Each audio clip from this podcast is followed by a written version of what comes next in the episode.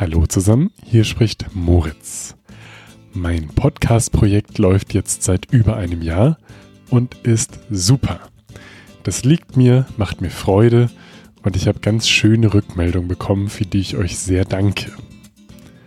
Im nächsten halben Jahr stehen bei mir mehrere große Projekte an.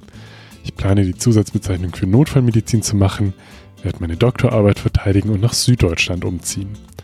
Und das alles kann ich leider mit einer Vollzeitstelle im Krankenhaus nicht stemmen und dabei gleichzeitig meiner Familie gerecht werden.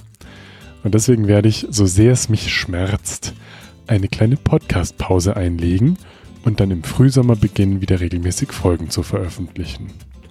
Für den Moment wünsche ich euch und uns allen Verständnis für all diejenigen, die eine andere Meinung haben als wir selbst. Das ist nämlich in meinen Augen das Wichtigste in diesen turbulenten Zeiten. Mehr Liebe für den, der anders tickt und für uns selbst.